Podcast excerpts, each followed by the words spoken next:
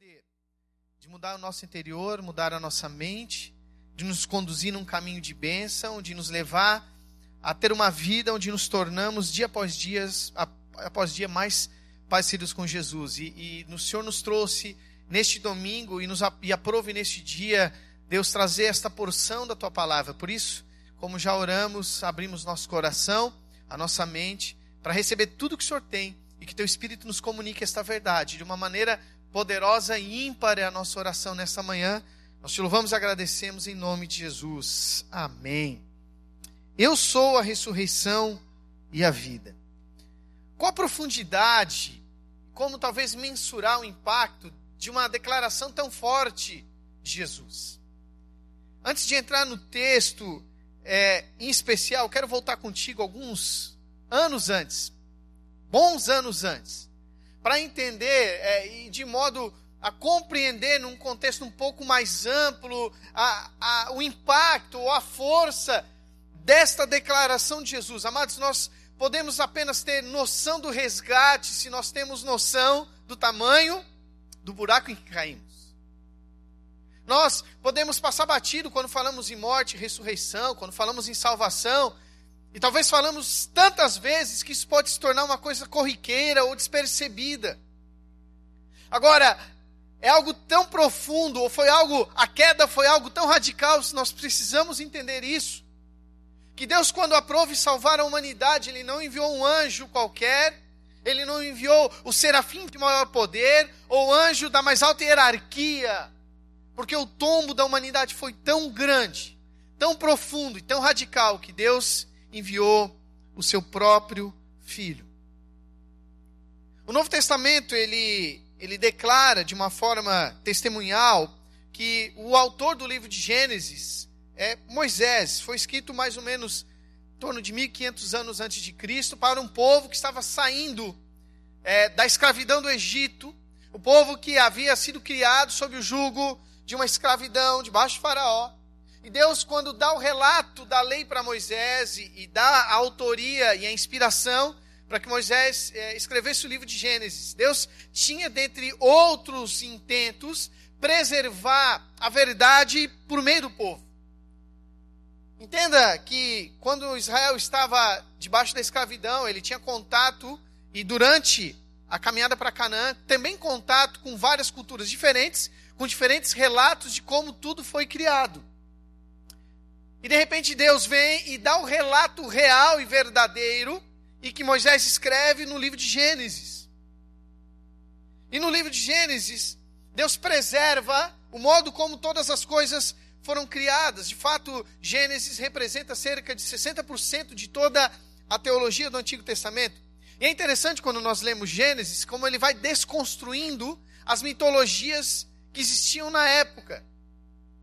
Entenda na mente de um judeu que estava saindo de uma cultura onde o, o sol era um Deus. E de repente ele recebe a mensagem de Deus, a mensagem do Criador, que de fato o sol não era um Deus, é apenas um, um, algo da criação. Nem o nome sol tem na Bíblia, pelo menos no relato de Gênesis. É um astro luminoso, porque haver apenas, há apenas um Criador que é o nosso próprio Deus.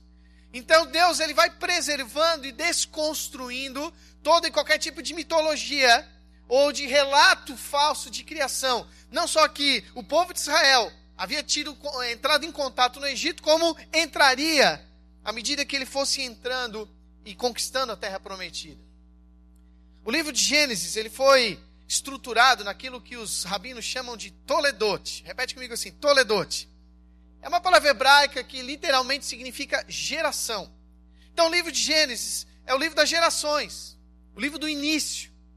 E ali nós vamos encontrar a geração de Abraão, a geração de Noé, a geração é, de Adão e assim por diante. É a primeira Toledote, ou geração, ela está aqui em Gênesis 2,4, o texto diz assim: Estas são as origens, literalmente ali a palavra Toledote, dos céus e da terra, quando foram criados no dia em que o Senhor Deus fez o céu e a terra, ou a terra e os céus.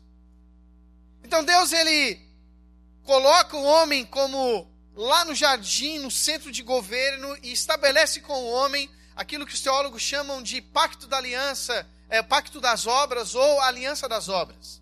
Deus dá um mandato para Adão e para Eva, dizendo: olha, vocês vão se multiplicar, vocês vão povoar toda a terra. E basicamente Deus dá três mandatos: mandato ou uma ordem de obra relacional, em que Adão ele deveria se relacionar com o próprio Deus e com o seu próximo, e aí nós entramos no segundo mandato, que é o mandato relacional. Ele deveria se relacionar não só consigo próprio, mas com Eva. E havia também um mandato cultural, porque Adão ele deveria é, é, cultivar toda a terra. É mais ou menos a base da aliança que Deus faz mais tarde com a nação de Israel, lá no Monte Sinai, que não é a nossa aliança.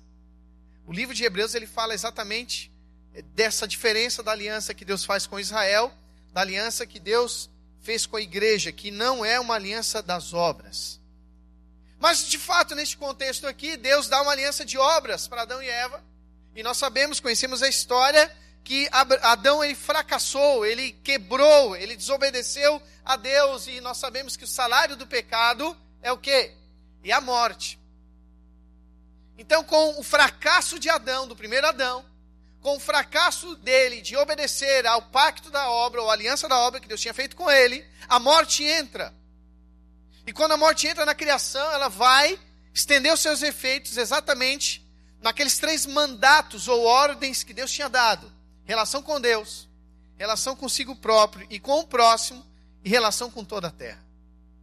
Via de regra, quando nós estudamos, talvez a gente tenha um foco maior na, na morte espiritual e esquecemos das outras. No entanto, a morte, ela estendeu os seus efeitos em todas as esferas. Quando Deus mais tarde vai perguntar para Adão: Onde estás? Amados, não era que Deus não sabia onde Adão estava, mas Deus estava ressaltando o fato de Adão estar deslocado na ordem de todas as coisas que foram estabelecidas e criadas. O mandato, o mandato relacional havia sido quebrado. Adão não tinha mais acesso a Deus. E lá em Gênesis, não precisa abrir, ainda no capítulo 3, verso 11 e 12, diz assim: Disse Deus: Quem te mostrou que estavas nu?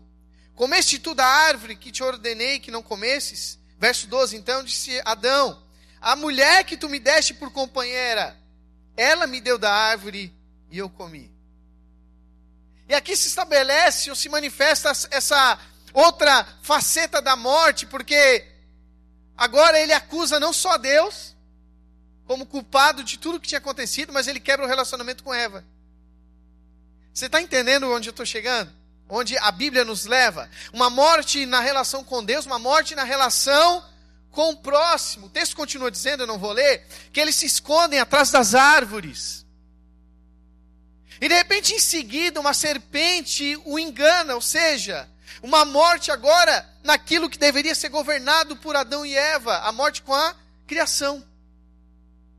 Aquilo que era objeto de, talvez, de, de alimento para ele, agora se esconde atrás da árvore. E de repente ele é enganado por algo criado, porque a morte ela faz isso. A morte, então, ela entra na vida da humanidade, ela entra na humanidade, quebrando o relacionamento com Deus, quebrando, quebrando e trazendo morte nas relações internas. Adão estava com medo de Deus, estava fugindo e ainda culpando a sua esposa. E como Deus lida com tudo isso? Com graça.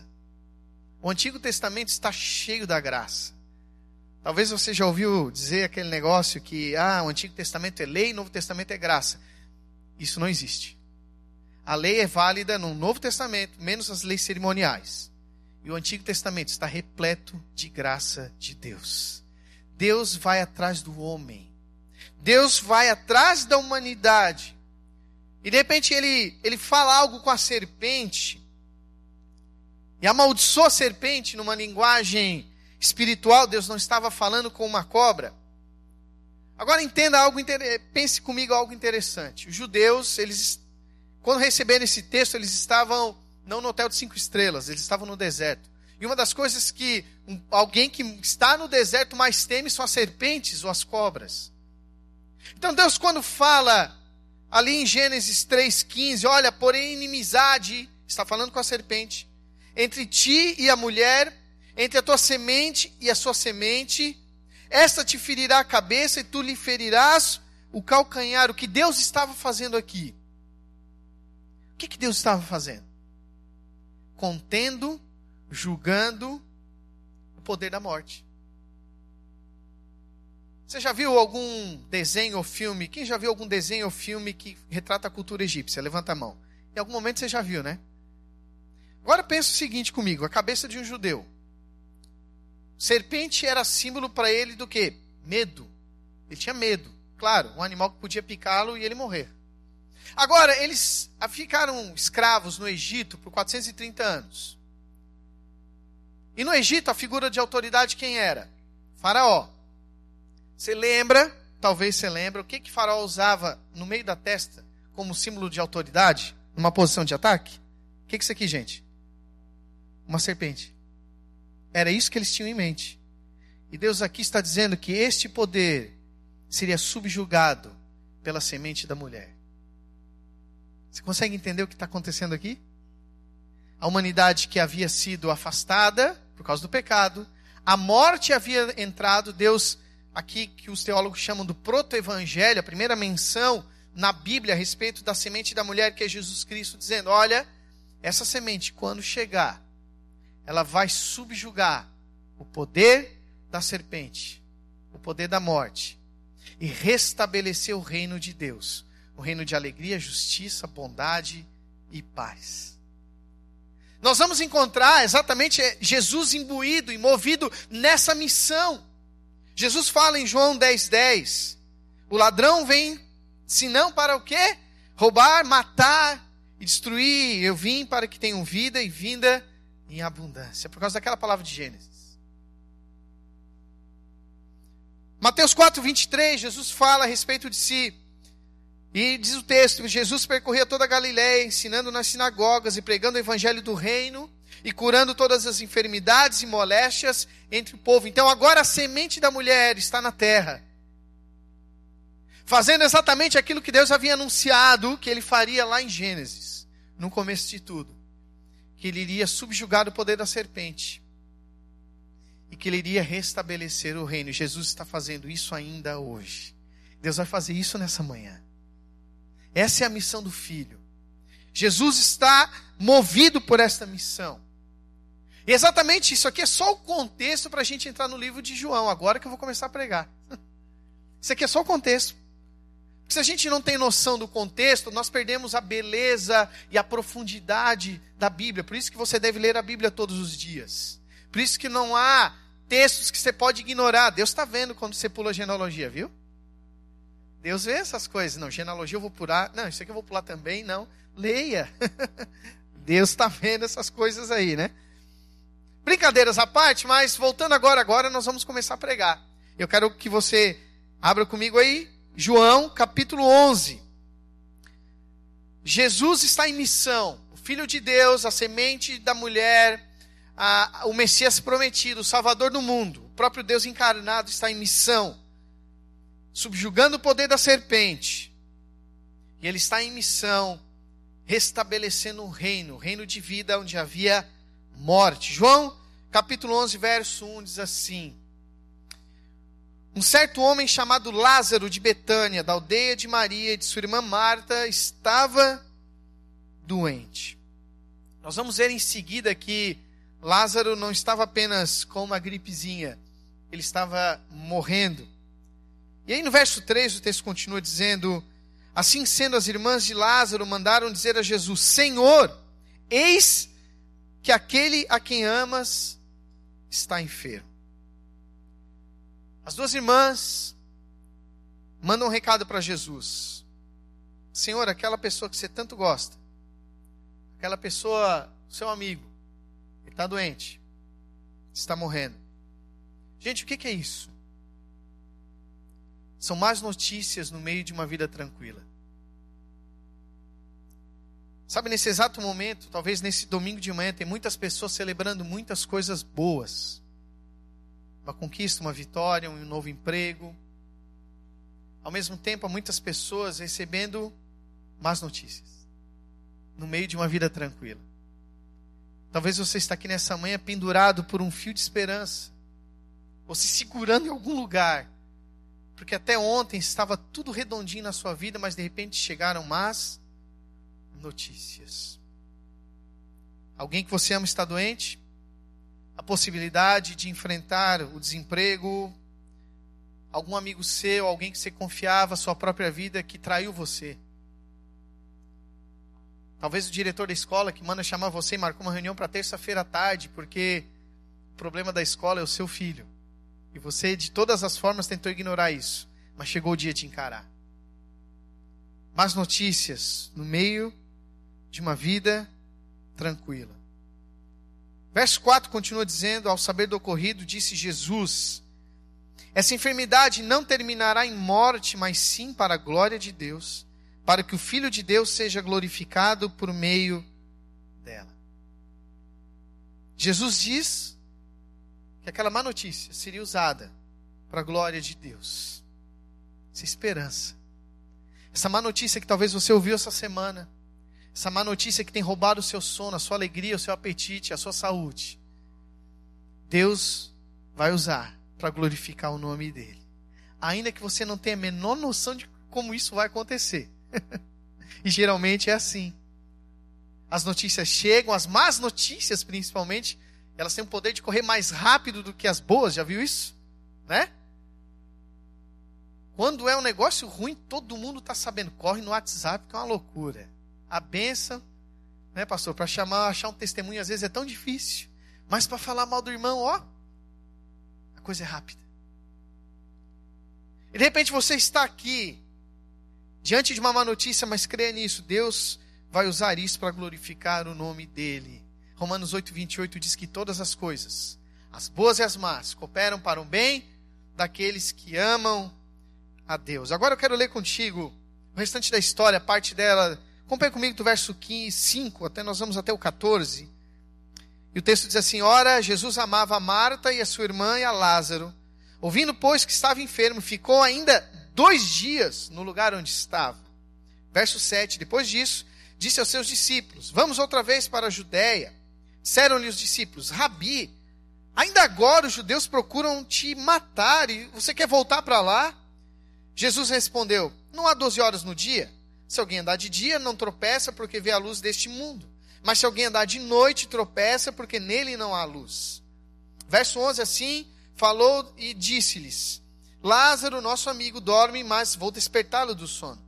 Disseram-lhe, pois, seus discípulos: Senhor, se dorme, ele está salvo. Mas Jesus disse isso da sua morte. Eles, porém, cuidavam que falava do repouso do sono. Jesus, então, verso, diz, verso 14 diz: Disse-lhes Jesus claramente: Lázaro está morto. Amados, havia uma expectativa, principalmente os familiares, no coração de Maria e Marta, que Jesus, assim que ouvisse que Lázaro estava doente, imediatamente ele iria. Tanto é que o recado é, né, ó, aquele que tu amas. Tipo, Jesus, se você esquecer quem é o Lázaro, mas é, é, é aquele cara lá. Para você não ter dúvida de vir nos ajudar, porque o negócio aqui está ficando complicado. Porque a morte está batendo aqui na porta da nossa casa. Porque a gente tentou todo tipo de tratamento e nosso irmão está morrendo. Jesus vem logo. No entanto, a Bíblia diz que Jesus ainda demora dois dias. Dois dias. Agora escute isso: não de, o nada de Jesus não significa que ele não está cuidando de você. O fato de Jesus demorar dois dias não significa que Jesus estava alheio ou não estava nem aí. É interessante porque os discípulos, prestem atenção nisso, quando ele diz, olha, nós temos que ir para a Judéia, eles dizem, não, Jesus, estão tentando te matar. Aqui já é a metade, segunda metade do ministério de Jesus, a popularidade dele estava caindo, porque ele começa com um discurso mais duro, sobre morte e ressurreição. E o pessoal não entende direito e as multidões vão saindo, porque ouvir de morte, eu prefiro não ouvir nada do que ter pãozinho e peixinho de graça. Então eu prefiro não ouvir. As multidões vão abandonando Jesus.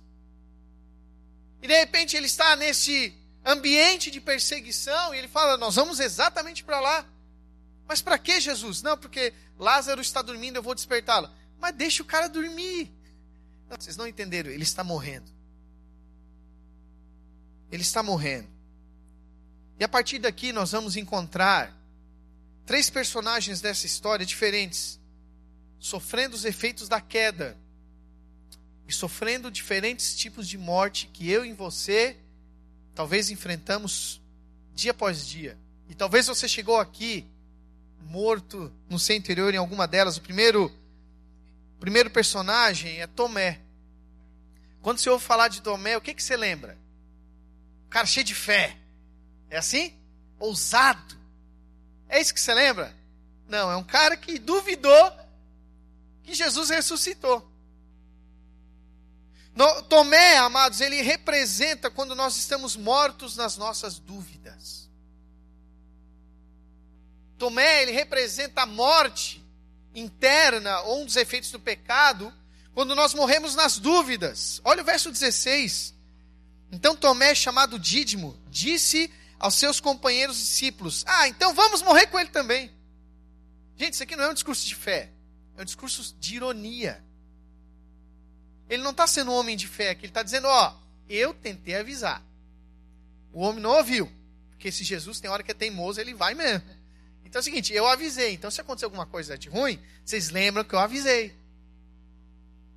Tomé representa aqueles que estão mortos nas suas dúvidas. E aí eu te pergunto: quem já não passou por dúvidas? Quem em algum momento da sua vida já não passou por momentos ou, de ou, ou em vales de dúvidas espirituais? Talvez você está aqui nessa manhã e você se encontra exatamente num vale de dúvidas espirituais. Porque você tem orado pela cura de uma pessoa que você ama, e você tem jejuado, você tem feito campanhas, e nada tem mudado. A dúvida entrou.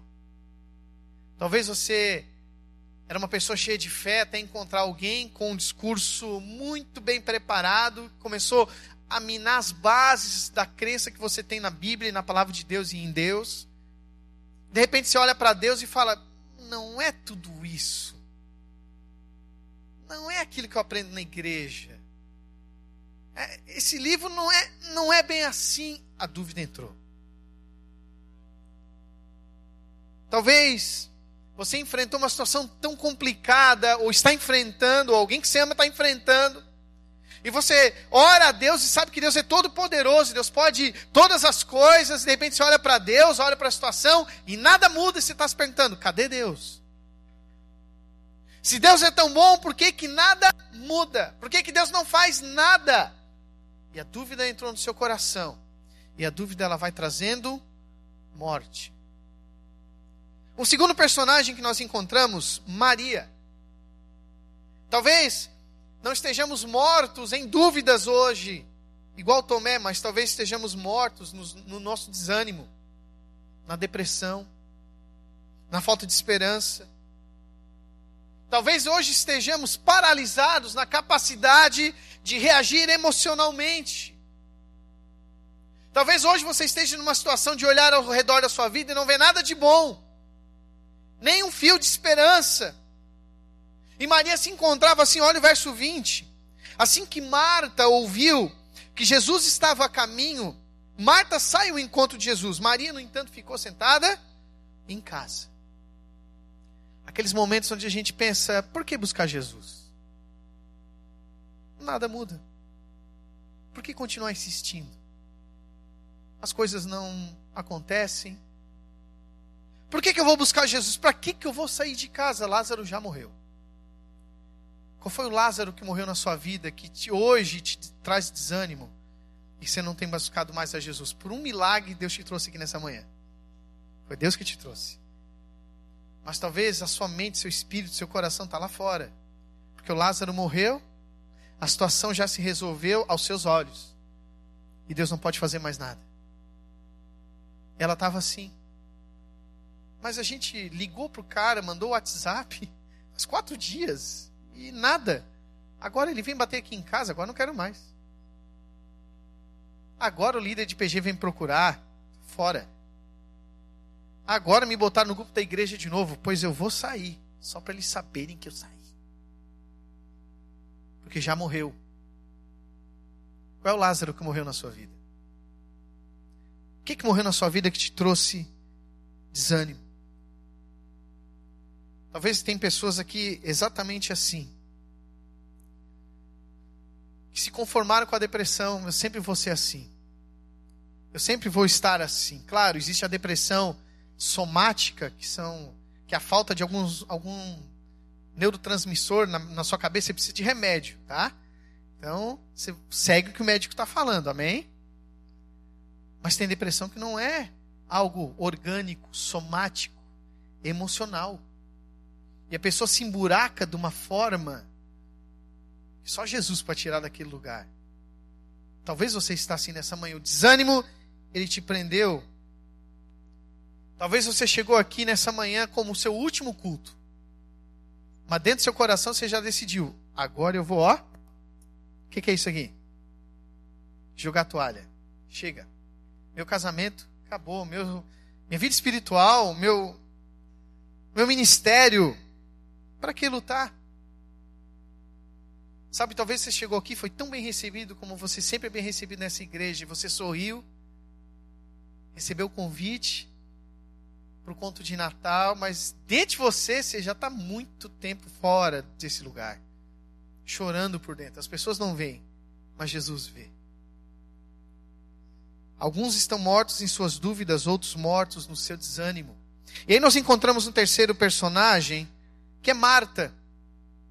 Ao contrário de Maria e Tomé, Marta ela estava morta na sua ansiedade. Olha o verso 17. Ao chegar, encontrou Lázaro já sepultado havia quatro dias, e verso 21 disse Marta a Jesus: Senhor, se estivesses aqui, meu irmão não teria morrido. Em outras palavras, Marta está dizendo: por que, que tu demorou? Eu não mandei um WhatsApp faz quatro dias, mandei um recado, liguei, deixei recado. Você fica dois dias lá, ainda demora mais dois para chegar. Agora já por que, que você demorou? Sabe aqueles momentos onde nós olhamos como Marta para o relógio de Deus e falamos: Deus está atrasado o negócio. Deus, é, era para agora. Deus, eu pedi isso aqui semana passada. Deus, eu tenho pedido isso. Cadê a resposta? Para Marta, amados, não havia mais qualquer possibilidade de volta, de retorno. Interessante. Tinha uma, uma crendice, isso é crendice, tá? Na época de Jesus que quando a pessoa morria, o espírito ficava três dias ao redor do corpo. E no quarto ele ia embora. Isso era o que eles acreditavam. Não é bíblico, não. É crendice popular. Aí Jesus chega o quê? no quarto dia. Para dizer assim, ó, naturalmente, não tem mais jeito. E Marta está aqui ansiosa. E nós ficamos ansiosos quando o nosso relógio, ou o relógio de Deus, não bate no nosso. Quando os tempos e estações de Deus não são os nossos, que nós, na pretensa, é, pretensa egoísmo, achamos que podemos manipular Deus para fazer no nosso tempo, do nosso jeito, como a gente quer. E Deus não é um Deus de caixinha, Ele é acima de tudo isso. Ela está lá, Jesus, por que, que o senhor não fez nada? Por que, que o senhor não veio aqui? Eu pedi, o Senhor me conhece, não era nem o desconhecido, era aquele que tu amava e demorou. Nós estamos mortos na nossa ansiedade. Sabe aquelas pessoas que são fiéis a Deus, você está lá ser fiel a Deus. Aí o amigo casa, outro casa, o outro casa, você está esperando. E nada. Você está lá anos tentando um filho. Um engravida, o outro engravida, o outro de novo, o outro de novo, o outro tem o terceiro. Gêmeos. Você está lá, mas Deus, eu estou aqui clamando, pedindo, fazendo a minha parte. Deus, por que que nada? Deus, estou aqui declarando a cura. E eu vou onde tem oração. Deus, cura e nada. E a ansiedade vai tomando conta e matando por dentro. Deixa eu te falar algo: o atraso de Deus não é uma negação de Deus. Guarde isso no seu coração. O fato de Deus, do nosso ponto de vista, se atrasar, do nosso ponto de vista, não significa que Deus não cuida de você, que Deus não te ama ou que Ele não está atento ao problema que você hoje está enfrentando. E eu quero finalizar com isso. Talvez você está lendo esse texto aqui comigo no seu smartphone. Eu estou com a minha Bíblia aqui. Quem está com Bíblia aí? Só levanta aí para mim ter uma noção. Glória a Deus. Eu quero terminar com isso. É interessante porque toda essa história ela começa na página, na minha Bíblia, tá? Na 1593. Diga assim, 1593. Isso. Na 1593, e se eu virar a página na 1594, o que, que eu encontro aqui? Caos. Eu encontro morte, eu encontro desespero, eu encontro depressão, eu encontro pessoas ansiosas, eu encontro más notícias, eu encontro uma aparente demora de Jesus, um aparente não de Jesus, tudo isso eu encontro aqui na 1593 e na 1594. Esse é o cenário. E lá no verso 22, na minha página 1594, diz assim: Marta diz isso para Jesus. Eu sei que mesmo agora, seja o que for que pedires a Deus, Ele te dará. No meio das más notícias, ela fala para Jesus: mesmo agora, mesmo agora, Jesus, ainda que eu esteja morta no meu desânimo, na minha ansiedade, nas minhas dúvidas, ainda que eu creia que nada pode ser feito, mesmo agora, eu sei que se o Senhor pedir para o Pai, Ele vai dar. Talvez você hoje, nessa manhã, precisa desse momento de mesmo agora. Talvez você está desanimado. Mesmo agora, Deus pode fazer um milagre na sua vida. Mesmo agora, Deus pode agir em favor da sua família, trazendo cura, perdão e libertação. Mesmo agora, Deus pode virar a chave da sua vida. Mesmo agora. Isso na 1594. Em 1594, eu continuo encontrando Lázaro morto, Tomé incrédulo, Marta ansiosa, Maria depressiva, familiares chorando, carro da funerária já tinha chego, já era o final do velório, 1594. E é no meio da 1594, do caos, da morte, da escuridão que Jesus diz. Aí agora você vai entender o que Jesus falou. Verso 25 e 26. Ô Marta, eu sou, eu sou a ressurreição e a vida. Você está entendendo agora? Não fica diferente? Aquele que crê em mim, mesmo que morra, viverá. E todo que crê em mim não morrerá eternamente. Você crê nisso? Deixa eu te falar algo. Ressurreição não é o que Jesus faz, é o que ele é. Ressurreição não é o que ele faz, é o que ele é. A ressurreição não é um acontecimento, a ressurreição é uma pessoa. Grave isso no seu coração. Ressurreição não é o que Jesus faz, a ressurreição é o que Jesus é. E quando a ressurreição vai em direção a coisas mortas, as coisas mortas não ficam mortas, elas ressuscitam. Quando Jesus voltar, os santos estarão mortos. O que vai acontecer com os santos? Ressuscitarão. Porque a ressurreição não é o que Jesus faz, não é o que ele toca, é quem ele é. Você precisa Jesus na sua vida, porque ele não vai fazer isso por você. É porque ele é a própria ressurreição. E lá no verso 43, agora eu estou na minha página 1595. Jesus disse assim: Lázaro, vem para fora. Penso eu, digo eu não, Senhor, que Jesus chamou pelo nome de Lázaro, porque se ele falasse assim, você que está morto, venha, ressuscitava todo mundo. Creio eu. Mas ele foi específico. É você. E nessa manhã Deus fala: é você. Vem para fora. Vem para fora. Sabe que manhã é essa daqui, meus irmãos? Você pode hoje estar numa página 1593 na sua vida. Ou quem sabe até pouquinho pior, 1594. Lázaro morreu. A morte tomou conta. Lá dentro de você você tem desespero, cansaço, dúvidas, desânimo. Você hoje está na 1594. Mas você veio para cá porque Jesus ele vai fazer o seguinte, ó.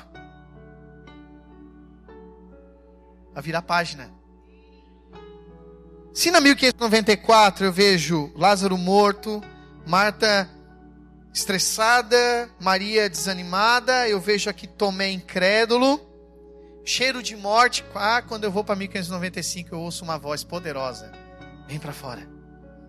E na 1595 eu vejo milagre, eu vejo cura, eu vejo restauração, eu vejo vida, porque é isso que Jesus faz, porque é isso que Ele é. Eu sou a ressurreição, eu sou a vida.